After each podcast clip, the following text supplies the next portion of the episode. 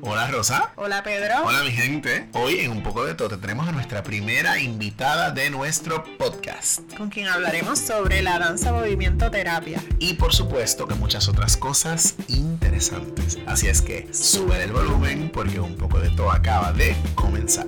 Y hola gente, hoy es 16 de septiembre de 2020 y este es el episodio 5 de Un poco de todo. Gracias por escucharnos y seguirnos en nuestras redes sociales, en Facebook, Un poco de todo. en Instagram y en Twitter. Un poco de todo PR. Y comenzamos enviándole un saludo a nuestros fans destacados de esta semana. Descubrimos que la palabra correcta es Fans. fanes. Se utiliza fans como el plural de fan, que es un seguidor, pero el diccionario dice que fanes es la correcta en español y en plural, así es que la vamos a estar utilizando. Y nuestros fans destacados de esta semana es Luis Feliciano, quien es un puertorriqueño viviendo en Brandon, Florida. Y Jacqueline Cortés, que también es residente de Florida, pero es puertorriqueña. Vive en Jacksonville hace un En tiempito, pero nos escucha y nos envían cositas y nos, Y nos dan cariñitos. Siempre están alerta, así es que gracias a Luis. Luis, sabes que te quiero un mundo y por supuesto Jackie. Muchos recuerdos que tenemos. Siempre nos escuchan y están pegados con un poco de todo. Y en esta es la que les quiero hablar sobre un banco de sangre para animales. En el periódico El Nuevo Día, hace unos domingos, tuve la oportunidad de leer este reportaje. Este banco de sangre está ubicado en Atillo, Puerto Rico. Y mira esto, este veterinario llamado Luis Ramos Mieles, se le ocurre esta idea de tener un banco de sangre para animales porque aquellos animales que requerían transfusiones de sangre por diversas condiciones, menciona el envenenamiento, el cáncer, como algunas de las condiciones que se les requiere transfusiones, pues tenían que esperar hasta días para recibir esa sangre de Estados Unidos. Wow. Y él se le ocurre y dice, pero es que nosotros podemos tener aquí un banco que sea accesible. Claro. Y él desarrolla entonces este banco, Que, que es la nes- hay necesidad. seguro. Existe la necesidad. Y está en Atillo, así es que le, ya le están dando servicio a diversas clínicas veterinarias alrededor de Puerto Rico. Y comenzó el año pasado. Ellos tienen unos, unos perros que son los donantes. Ellos le llaman lo- los caballitos de guerra, ¿verdad? Wow. Estos siete perros adultos y saludables fueron debidamente evaluados, se clasificaron por el tipo de sangre y ellos son los que hasta el momento están donando la sangre. Ya prontamente van a dar más información para aquellos perros que puedan donar. Ellos tienen entonces intercambio con algunos albergues o santuarios de animales. Por ejemplo, tú me traes el- al perro, dona sangre y a cambio de esto los animales reciben servicios, chequeos generales, vacunación, entre otros. Así es que si te interesa y tienes necesidad de sangre para tu mascota, puedes llamar al banco de sangre que como te dije está ubicado en Atillo y los consigues en el 787-879-5251. Así es que mi gente, esta es la que. Y hoy vamos a tener a nuestra primera invitada del podcast. Es una amiga personal, la conocemos hace un montón de años, estudió con nosotros, es una profesional de primera, es una amiga excepcional, la amamos en cantidad Un montón. Un montón. María de Lourdes Buzo Torres. Saludos, Marilú. Saludos, saludos. Emocionada de estar aquí. Qué bueno tenerte, Marilu. Gracias por sacarle tu tiempo. Obviamente yo sé que no es un sacrificio porque estábamos locos de vernos. Seguro, esto. Estábamos locas de vernos, pero Mira, pues, eh, tener a Marilú aquí para hablar de esto es como la excusa para encontrarnos. muy bien, me gusta. Cualquier excusa es buena para vernos. Cualquier excusa es buena. Le dijimos que vamos a estar hablando sobre la danza movimiento terapia y Marilú, como cariñosamente la conocemos, es estudiante de interna. Ya ella está a punto de culminar su certificación como danza tera- danza movimiento terapeuta. Así es, así es la palabra correcta. Así es que danza, movimiento, Así es que se dice, ella nos va a estar compartiendo un poco sobre qué es eso de la danza movimiento terapia, cómo es que surge y cómo es que ella se inserta en esto y cómo se puede complementar con otras profesiones. Ella es trabajadora social, así es que cómo ella ha complementado eso con su profesión original. Nosotros hemos compartido con Marilu en muchas ocasiones e incluso en nuestros trabajos también hemos eh, logrado como insertar un poco de, de la danza movimiento terapia para, ¿verdad? para poder apoyarnos a lograr cosas en nuestros empleos, incluso hasta para nuestro bienestar. Así que estamos así como ansiosos de que nos cuente toda esta historia y que les deje saber a ustedes cómo, cómo también ella entró en este mundo diferente y, y tan chévere, que no se siente tan chévere. Sí, así es. Nosotros ya hemos experimentado, como dice Rosa, un poco esto, picro, pero lo queremos compartir con ustedes porque de eso se trata. Marilu, una vez más, bienvenida, estamos aquí, ella está ahí súper contenta. Cuéntanos, ¿qué es esto? Vamos a empezar por ahí. ¿Qué es esto de la danza movimiento terapia? Muy bien, pues empecemos por ahí. Pues la danza movimiento terapia es un enfoque psicoterapeuta, psicoterapéutico. La única diferencia que implica este enfoque psicoterapéutico es que se utiliza como instrumento el cuerpo, el movimiento. Así que esa es la, la única diferencia. Así que a fin de cuentas lo que se busca es el bienestar en todos los niveles, a nivel emocional, a nivel social, eh, a nivel espiritual del ser humano, a través de la conexión cuerpo-mente. Nosotros partimos de la premisa de que lo que ocurre en nuestro cuerpo se registra en nuestra mente y al revés también, ¿verdad? El- ambas direcciones. Lo que registramos en nuestra mente también se registra en nuestro cuerpo. Eso estuve leyendo, ¿verdad? Nosotros, ya la gente sabe que hacemos un poco de research para... Hicieron para... la tarea, hicieron la Claro, tarea. hicimos nuestra tarea, ima- imagínate tú. Y estuve leyendo un poco sobre que parte de, de lo que provoca o lo que se pretende con la danza movimiento terapia es justamente esa conexión mente-cuerpo, ¿no?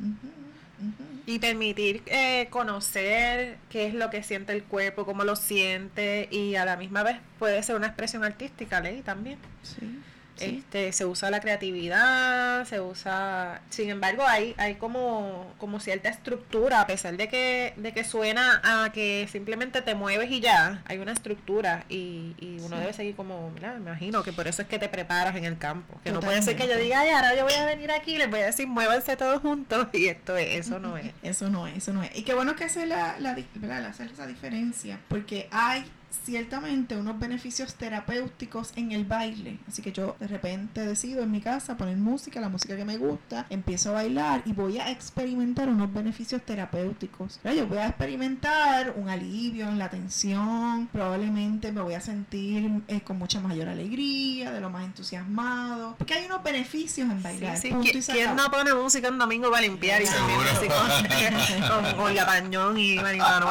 la cosa? Claro, y nos garillamos Claro. Sí. Y hay un beneficio ahí. Sin embargo, cuando hablamos de la danza movimiento terapia, estamos hablando de un proceso terapéutico planificado, pensado ujú. y que tiene una intención terapéutica. Así que por eso es importante la preparación y hacer la distinción, ¿verdad? hacer esa diferencia. Cuando nosotros vamos a hacer terapia desde este enfoque, nosotros vamos a provocar. Y no solamente provocar, también parte de nuestro adiestramiento es desarrollar la habilidad de observar el movimiento. Así que cuando yo estoy con, con una persona en una intervención terapéutica, yo no solamente hablo con esa persona, que muy bien no tendría que hablar, pero siempre vamos a tener una conversación nos vamos a mover y yo voy a estar observando constantemente su movimiento. ¿Qué hace? ¿Cómo lo hace? ¿Dónde está la intención? ¿Dónde inicia el movimiento? ¿Dónde culmina? ¿Qué hay a su alrededor? Y voy a provocar un proceso de reflexión en torno al cuerpo. Nosotros decimos que el cuerpo no miente.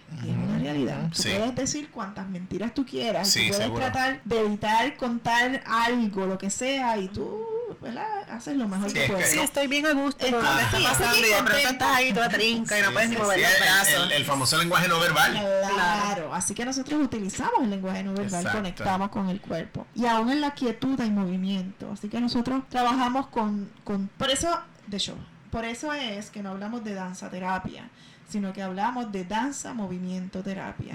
Un poquito desligar que el uso del baile, eh, en términos de la técnica del uso del baile, que puede formar parte del proceso terapéutico, pero no es exclusivo a esto. Así que no es que yo voy a ir a una clase de baile como mucha gente piensa. Ciertamente. Porque es un proceso, como tú bien has dicho, planificado, terapéutico. Tiene un propósito. Y el propósito muchas veces leí que tiene que ver con, con la sanación Totalmente. de diferentes situaciones, memoria, dolencias, eh, traumas. Sí, y es, eh, el uso de memoria es, es importante porque nuestro cuerpo tiene memoria. No solamente nuestro cerebro tiene memoria, sino que nuestro cuerpo lo registra. Sí. Eh, y a veces hay situaciones que podemos trabajarlas a nivel cognoscitivo, ¿verdad? Nosotros tenemos la conversación, yo puedo ir como reflexionando en, re- en relación a esto, pero si yo no conecto muchas veces con la memoria que se ha creado o que se ha guardado en nuestro cuerpo, uno dice, pero ¿por qué esta situación vuelve y surge? ¿Por qué esta situación vuelve y surge? Pues probablemente no hemos ido lo suficientemente profundo y tu cuerpo lo va a traer nuevamente porque hay una conexión con nuestro cerebro. ¿Ves? Y entonces esa parte pues es importante. Eh, ciertamente miramos al ser humano como un ser integrado, así que queremos... Holístico. Claro, desde una mirada holística. Así que queremos mirar todos esos elementos que son tan importantes. Y sobre todo en los inicios, eh, bueno, una de las pioneras que es Marion Chase, eh, trabajaba mucho con personas eh, que están institucionalizadas en el centro psiquiátrico. Sí, Mari, disculpa que te interrumpa, te iba a preguntar justamente porque estuve leyendo que un poco los inicios tiene que ver con, con después de la Segunda Guerra Mundial. Y entonces te, iba a preguntar si justamente esos veteranos de, de, la guerra tenían algo que ver o no. Pues no necesariamente, porque va a depender de cuál pionera vamos a mirar. Ok, perfecto. Es bien interesante porque dentro de este proceso... Te voy a detener otra vez.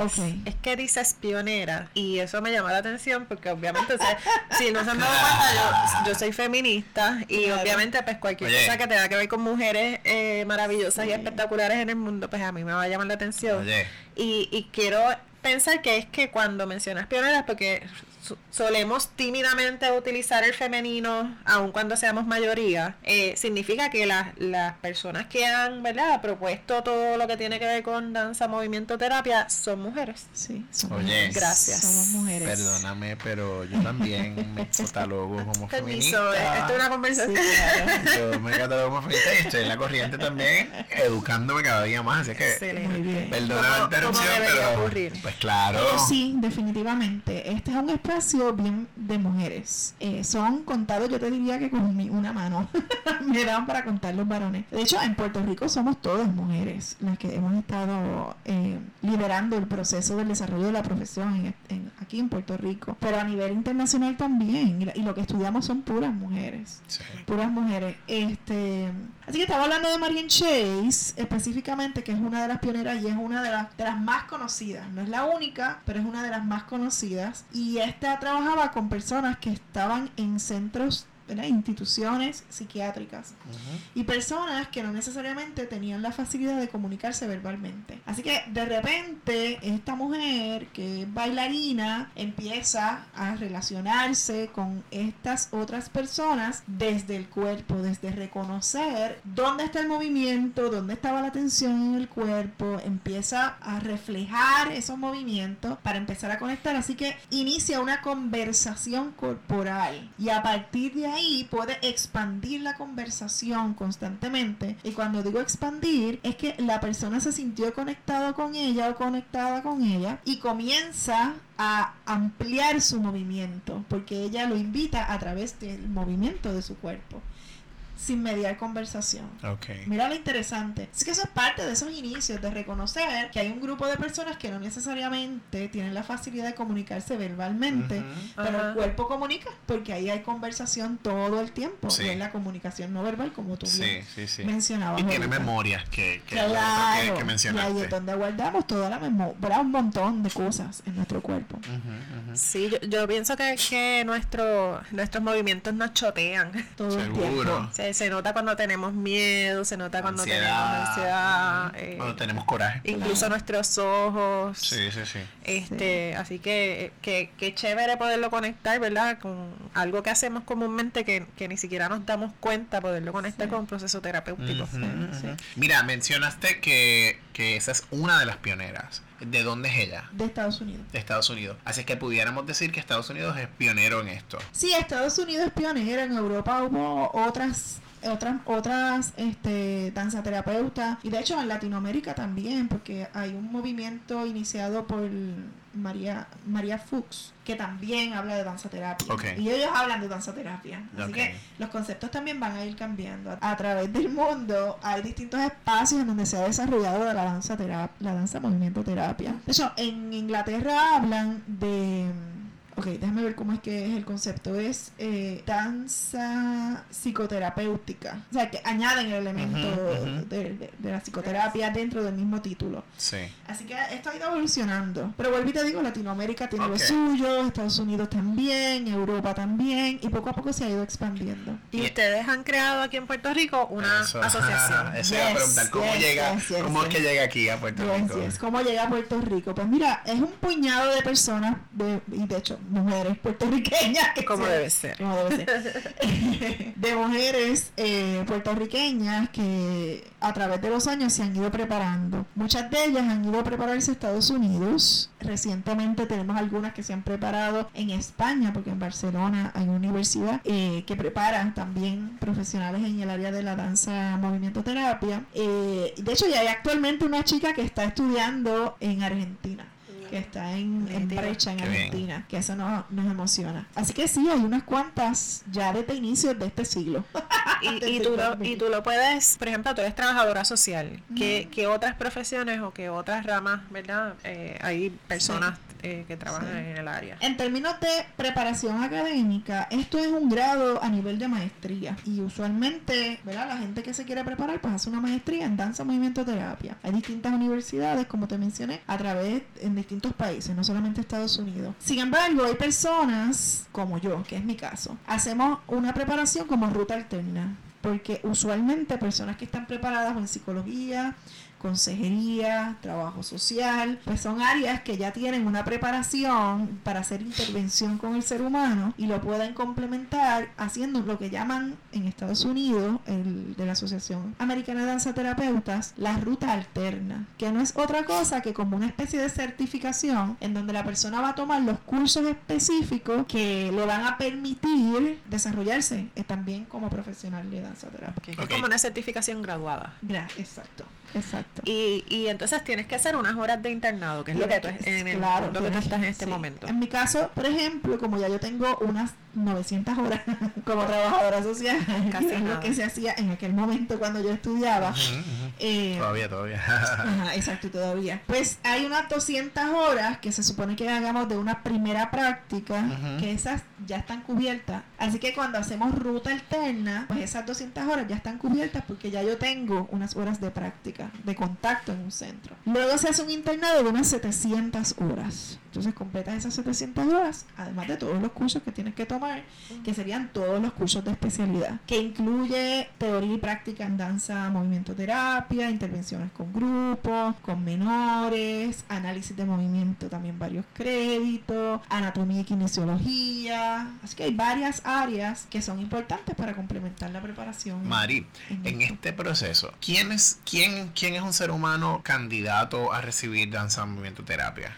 Cualquier persona, cualquier persona. Sobre todo personas, bueno, vamos a ir afinando esa respuesta. Cualquier persona puede eh, beneficiarse de este tipo de terapia. Así como ir al psicólogo, ir al consejero, cualquiera se puede beneficiar. Pues ciertamente cualquiera se puede beneficiar de la danza movimiento terapia. Sin embargo, pues debería ser alguien que esté en la disposición de tener una experiencia terapéutica a nivel corporal, ¿verdad? Porque si no puede haber una resistencia. Claro, yo recuerdo en una ocasión que tratamos de hacer un ejercicio parecido en un, en un lugar que estábamos, que compartimos eh, Marilu y yo, y hubo una persona que, que no estaba en disposición y todo su cuerpo estaba hablando por esa persona y mostraba que no tenía ninguna disposición, e incluso terminó saliéndose del salón, así que en efecto, si tú no estás en disposición de recibir el, ¿verdad? De, de vivir la experiencia del, Claro. del proceso, pues no, no va a funcionar, así que Sí. ahí lo puedo ver claramente. Totalmente, ¿verdad? Y también, pues, uno como terapeuta va a buscar las maneras, porque vuelvo y te digo, no necesariamente es una clase de baile, no es un baile lo que vamos a estar haciendo, sino vamos a movernos, vamos a conectar con nuestro cuerpo y vamos a ver cuál es la sabiduría que tiene nuestro cuerpo que nos quiere comunicar. Así que, por ejemplo, yo he estado en lugares en donde hay personas que practican alguna religión, en donde no necesariamente eh, el moverse mucho físicamente, o sea, el bailar, pues es parte de, de lo que hacen diariamente y se pueden sentir un poco incómodos. Así que de repente generar el espacio para que la persona se sienta que puede conectar con el cuerpo sin sentir que tiene que bailar, porque no es bailar lo que hay que hacer. Es moverse. Es moverse, pues puede ser, eh, puede abrir ahí un espacio. Puede Por ser ejemplo, intimidante, por ejemplo. Claro, deja de ser intimidante. Así que eso pudiera ser, eh, pero pudiera ser al mismo tiempo una razón de gente que a lo mejor no esté en la disposición de entrar en un proceso terapéutico como este. Pero estrategias como no tengo que poner música porque yo no requiero tener música para moverme, caminar por el espacio, caminar lo hacemos todos y dentro de caminar podemos iniciar una experiencia de movimiento que nos lleve al proceso terapéutico, sentarnos y respirar, estamos respirando, ahí hay movimiento. Sí, eso leí en uno de los, de los artículos que, que estábamos ¿verdad? revisando, que la respiración es como de lo más elemental que hay en el proceso de, de danza movimiento Y, terapia. y que típicamente Sí. no nos damos cuenta que estamos respirando Sí. porque es algo que hacemos automático. Totalmente. Y es uno de los movimientos más básicos. Sí. Otra de las pioneras, Ingar Bartenier, habla de los movimientos básicos del ser humano y el primero que describe es el de la respiración. Un niño cuando nace, tú lo miras, no se mueve mucho, está acostado, pero tú ves con claridad cómo todo su cuerpo se expande y se contrae a través de la respiración. Mira, Mari, está súper interesante, pero quiero saber cómo llegas tú a la danza movimiento terapia. ¿Cuál es tu primer encuentro con esto? ¿Cuál es mi Porque yo sé, porque te conozco hace años, que tú sí habías tenido un primer encuentro con el baile, porque el baile forma parte de ti desde, desde muy joven, Sí. de hace muchos años, pero ¿cómo entonces llegas a, a la danza movimiento terapia como tal? Sí, hubo, hubo dos cosas importantes. Número uno, como tú bien dices, yo siempre estuve en actividades de movimiento porque desde muy pequeña formar parte de, grupo, de grupos folclóricos, el cuerpo de baile de la universidad, etcétera, ¿verdad? A medida que fui creciendo, pues forman parte de, de mi vida. A mí eso me encanta, me apasiona, bailar, la música, me encanta. Eh, sobre todo cuando tiene que ver con, con el folclore, con la música más típica, eso me, me apasiona un montón. Pero estando en la universidad, hu- hubo dos cosas importantes. Una llegó, que yo la considero una de las pioneras en Puerto Rico, Tania Carón, ella es natural de Mayagüez. Eh, forma parte del grupo y del capítulo de la asociación de capítulo de Puerto Rico de la Asociación Americana de Danza Terapeuta que ahorita me preguntaron sobre eso. Ahí es que está el grupo. Pues Tania es una de las primeras preparadas una de ellas porque no, no necesariamente es la primera pero es una de las primeras y estuvo en Puerto Rico para comienzos del 2000 los primeros años del 2000 y entonces ella empezó a, a ir por las redes y por los periódicos la televisión. Entonces yo empiezo a escuchar sobre espérate que yo puedo hacer dos cosas que me gustan en un solo espacio para mí eso era, era maravilloso. Así que yo leí un artículo de ella, ella empezó a dar unos talleres en Puerto Rico y allá rapidito caí yo. Corriste. Como ella, como ella no le gusta meterse en cuantas cosas. Entonces, cada vez que Tania visitaba Puerto Rico, porque ella estaba en Estados Unidos entre prepararse y porque después siguió su internado y trabajó, etcétera, etcétera, pues cuando llegaba a Puerto Rico, que visitaba con, con mucha frecuencia, pues entonces daba talleres, así encuentros de movimiento, espacios creativos, ¿verdad? Que es Ujú. muy importante. Entonces allá yo. Allá caía. Así De que ese fue como mi primer, uno de mis primeros espacios. Y otro de los espacios fue a través de la misma universidad, mi amada Carmen Zeta.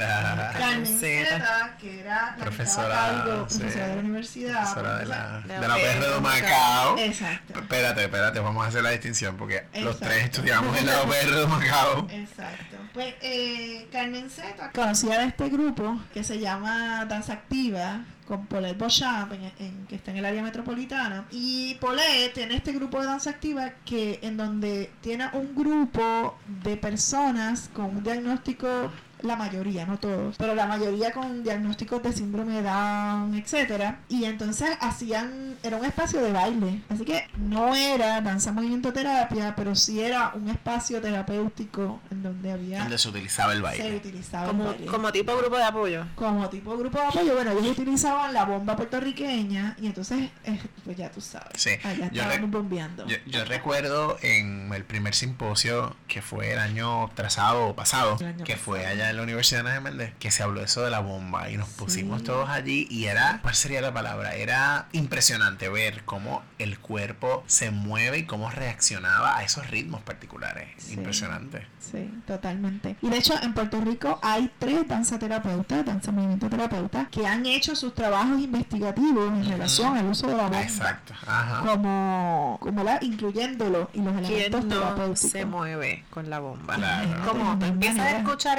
esos, esos tambores Sí. y el sonido, el ritmo, y entonces inmediatamente el cuerpo empieza como... Sí. Así que no hay, no hay, mane- no hay manera de No hay detenerse. manera, no hay manera, no hay manera. Y aún cuando te quedas lo más quieto posible, empiezas como Mínimo, El hombro, el hombro. y esos hombres, esos mínimo hombros el empiezan. hombro o el pie. El Sí. pie también, sí.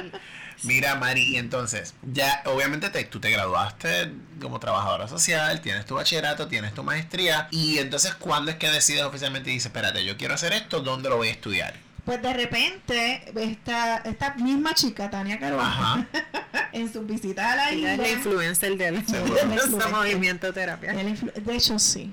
Yo creo que todas las que iniciamos en algún momento hablamos con Tania. Pues yo la invité, ya yo estaba como, ya yo daba clases, ya yo estaba laborando y en varios momentos yo la había invitado y entonces ella me, me había orientado. Realmente para el 2007 tomé mi primer curso, fue un curso introductorio de esos como de probadita y fui a Estados Unidos un verano en el 2008 y tomé mi primer curso eh, y fue maravilloso. Luego regresé, integré algunas cositas que había aprendido y en uno de estos momentos en donde viene Tania, yo la invito para que le hablara a mis estudiantes. Ya en aquel momento ya yo soy profesora en trabajo social y quería que ella hiciera un taller para ellos. Y entonces nos sentamos, hicimos toda una consejería académica.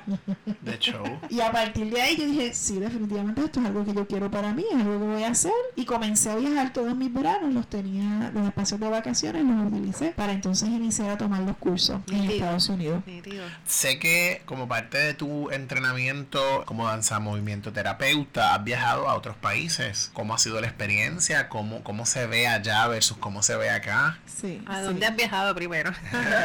La mayoría de mis cursos los he tomado en distintos, en distintos lugares de Estados Unidos. Porque al ser una ruta alterna y yo no necesariamente matricularme en un programa per se, ¿verdad? En una universidad, yo dije, yo voy a hacer este programa en esta universidad. No. Yo inicié a través de un de otro programa que está en un instituto en Connections en Rochester. Yo podía también, y ellos me acreditaron cursos que yo puedo tomar sueltos, que estén ya alineados con la ruta alterna. Así que yo los puedo tomar en cualquier sitio. Tomé algunos en Pensilvania, otros entonces los tomé en Rochester. Y entonces la profesora que está en Rochester, a mí me encanta, porque este programa particular, lo que más me llama la atención es que ella es de segunda generación. O sea, la profesora y la que lo dirige se entrenó con los pioneros. Y entonces ella ha logrado recoger a las personas que fueron entrenadas directamente con los pioneros. Así que de repente mi línea de estudio fue mirar los distintos enfoques terapéuticos según cada pionero. Así que es como una cosa súper chévere. A mí me encanta la manera en que lo hicimos. Y pues tuve la oportunidad de ir a tomar un curso también a Grecia. Pero entonces los compañeros desarrollaron ese curso allá. Y, y fue espectacular porque entonces la experiencia cultural, el paseo, Sí, sí, sí. Oye, es que definitivamente debe- mencionarlo es como un asunto atractivo para cualquier persona que esté interesada en, en Claro. comenzar a prepararse Sí. en el área, porque te da la oportunidad de viajar a diferentes lugares del mundo, conocer diferentes enfoques, aún dentro del mismo, ¿verdad? La misma preparación, diferentes enfoques y cómo se ve en cualquier lugar que tú vayas a, a ejercerlo o a educarte a través del mundo. Totalmente. Así que definitivamente decir que, decir que has ido a todos esos lugares es como bien chévere. A mí me Sí, entusiasma mucho. Sí, sí, sí. Y, y espero poder ir a, a Latinoamérica porque pues, hay varios programas que se están desarrollando bien chéveres. Costa Rica está haciendo unas cosas bien interesantes. Hay, el programa de Argentina lleva muchos años. Hay un programa espectacular también en Brasil. La India va con pie forzado desarrollando un programa espectacular espectacular. Pueden buscarlo en las redes. Hay distintas páginas bien interesantes de los trabajos que ellos están haciendo. Así que ha habido mucha gente que ha apoyado ese desarrollo. Como les mencioné, una de las compañeras este, se preparó, dos de ellas se han preparado, han tomado curso en Barcelona, que también tienen un programa bien bueno en Inglaterra y un programa bien interesante también. Y lo próximo es, eh, ya tú formas parte de la asociación, ¿verdad? Que en Puerto Rico están, ya hicieron el primer simposio y entiendo que tenían un simposio preparado para este año, pero desafortunadamente el COVID. Pues,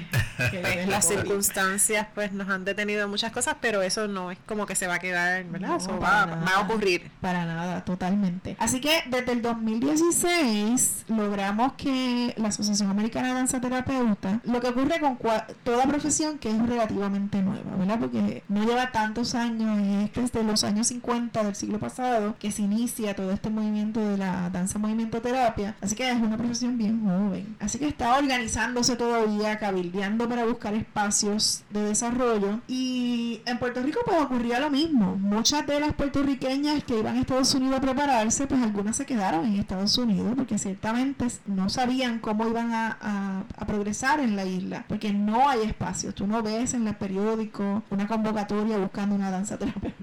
Eso no parece. ustedes están en la fase de crear esos espacios, de abrir las puertas, de crear legislación y de empezar a visibilizar la profesión aquí en Puerto Rico. Totalmente. Y eso es lo que hemos estado haciendo. Educando, hablando sobre la profesión, haciendo consejerías académicas, orientando a la gente. Y eso lo hemos logrado. Ya tenemos el capítulo, hemos hecho comunidad en Puerto Rico, que era lo más importante. en eso para mí era importante. Salir, educarte, tener un espacio, estar rodeado de gente que que conoce y habla el mismo idioma, llegas a Puerto Rico y estás solo. Pero no, hemos logrado que en Puerto Rico se dé y también hay dos cosas, ¿verdad? Además de seguir educando, dos cosas que se han convertido en nuestra prioridad en este momento es continuar con el simposio. Ya tenemos fecha y la fecha preliminar es para mayo, así que en las primeras semanas de mayo, si todo sigue en pie y como bueno. va a salir, pues tenemos nuestro segundo simposio. Pueden buscar en las redes a través del Facebook y el Instagram. Estamos realizando eh, eh, mensualmente, no semanal, perdóname, mensualmente lo que llamamos un Movement Live, cuando estábamos no de manera remota sino presencial, hacíamos Movement Lab, que son unos encuentros para explorar y conectar con el movimiento, no necesariamente proceso terapéutico. Así que lo hemos estado haciendo de manera virtual y ha sido un éxito porque permite no solamente conectar gente de Puerto Rico, sino nuestros colegas en, en América Latina, en España, se han podido conectar a través de toda la isla, ha estado súper chévere. Así que el Movement Live es lo que hemos estado haciendo y nuestra mirada está puesta en el simposio y en desarrollar una ruta alterna en Puerto Rico. Mari,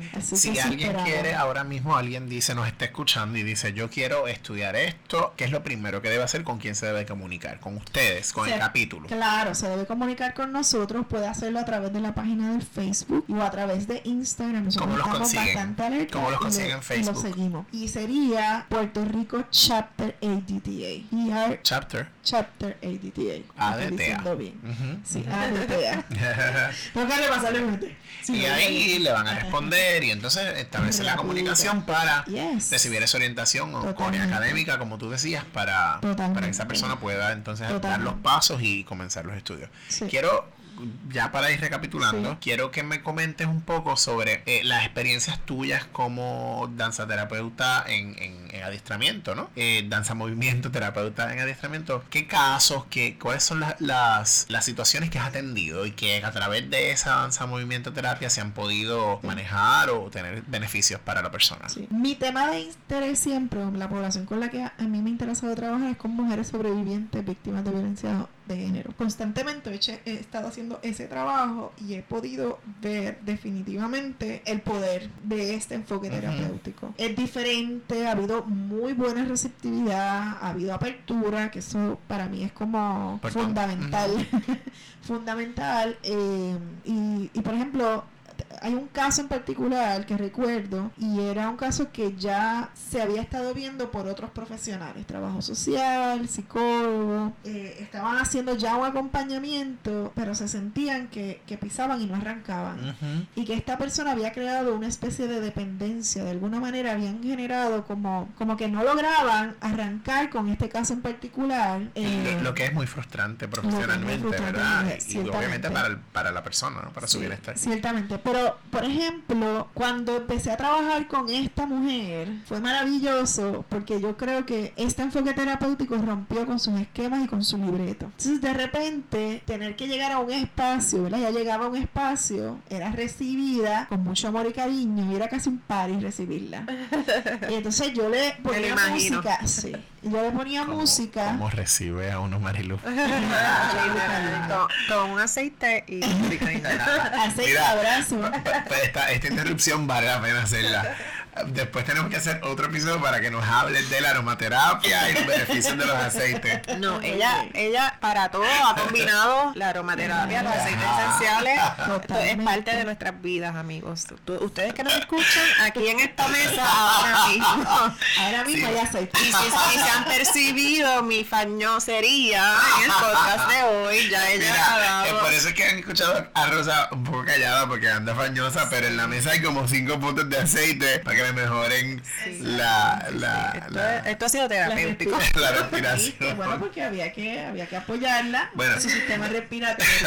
Como- mira, Así mira, que- continúa con el caso de la señora, caramba. Pero fue bien interesante porque siempre recuerdo que ella llegó este día y ella quería empezar a ventilar rápidamente.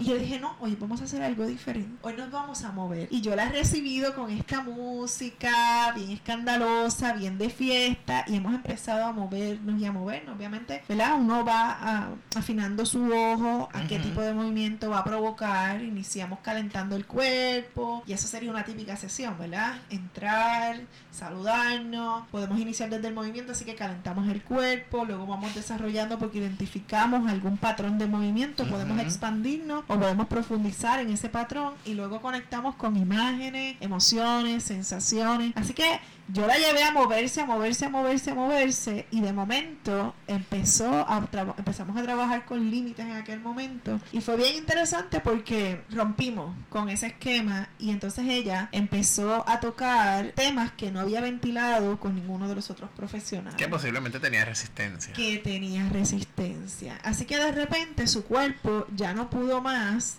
y empezó a ventilar Soltó. y a soltar.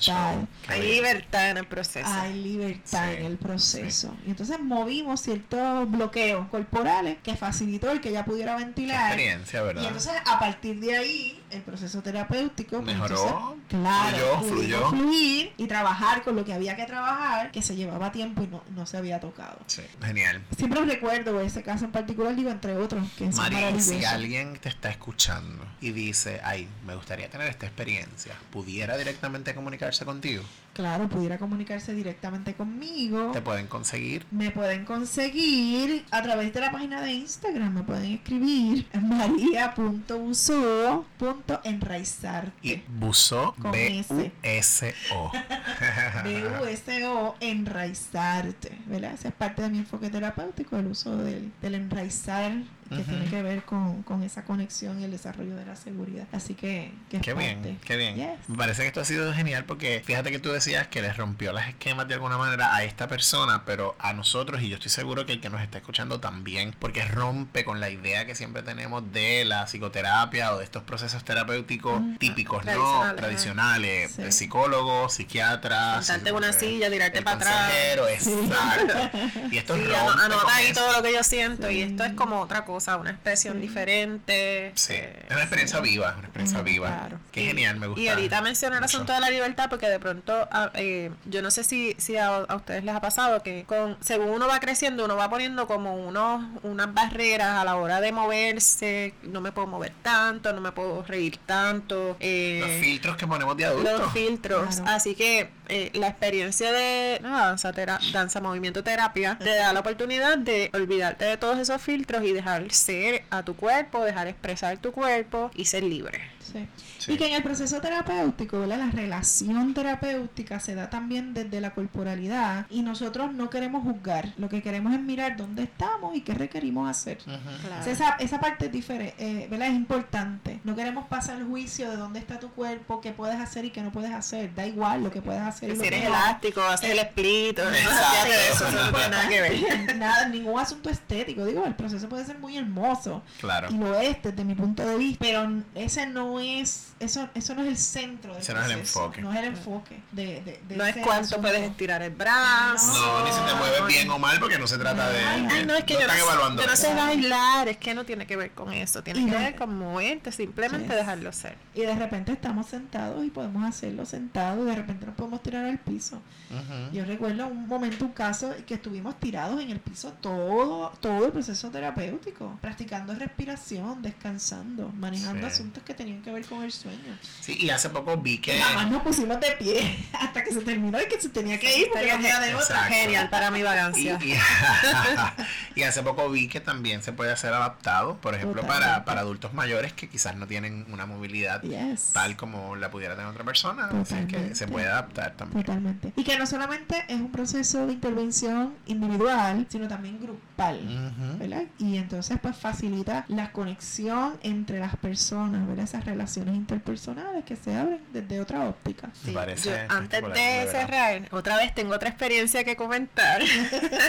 en, en ese en un momento que compartimos una experiencia de, de danza movimiento grupal, después de terminar, donde quiera que yo me encontraba con, con las personas que habían estado en ese grupo, nos referíamos a nosotros, aparte de nuestro nombre, por un movimiento particular que hicimos en ese, Ajá, en ajá. ese ejercicio. Y es como bien chévere porque después que salimos de ahí también nos lo llevamos. ¿Sabes? Como que Rosa. Y entonces andábamos bailando, moviéndonos por ahí por el mundo. Está- eso estuvo bien chévere. Todavía hoy lo recuerdo. Tú sabes que uno crea como nuevas memorias y, y empieza a recordar a la gente. Cuando dijiste eso de las relaciones, para mí fue como que, oh, sí, las relaciones. Es, es cierto, porque empezamos a mirarnos de otra manera. Qué bien. Bueno, gente, pues yo creo que quisiéramos hablar mucho más, pero sí, y, y más pues, con Lulu aquí. pues nosotros decimos que, que si seguimos hablando del tema vamos a terminar con un episodio de cuatro horas y tampoco queremos tener cuatro horas aquí. Queremos seguir viviendo. Seguro. Si te interesa conocer más sobre este tema, ya sabes dónde pueden conseguirlos en el Puerto Rico Chapter ADTA en Facebook. También consiguen a Marilu en Marilu, repítelo por favor, tu Instagram. María.uso.enraizarte. María.buso, buso, B-U-S-O punto enraizarte. Ahí la consiguen en Instagram. Así es que agradecido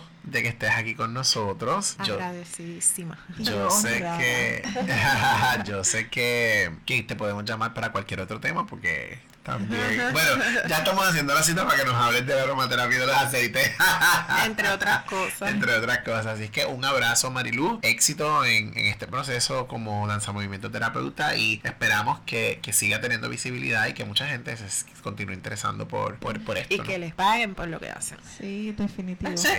Importante. Eh, buenísimo. Súper importante. Gracias por estar aquí, por darnos la oportunidad. A ustedes.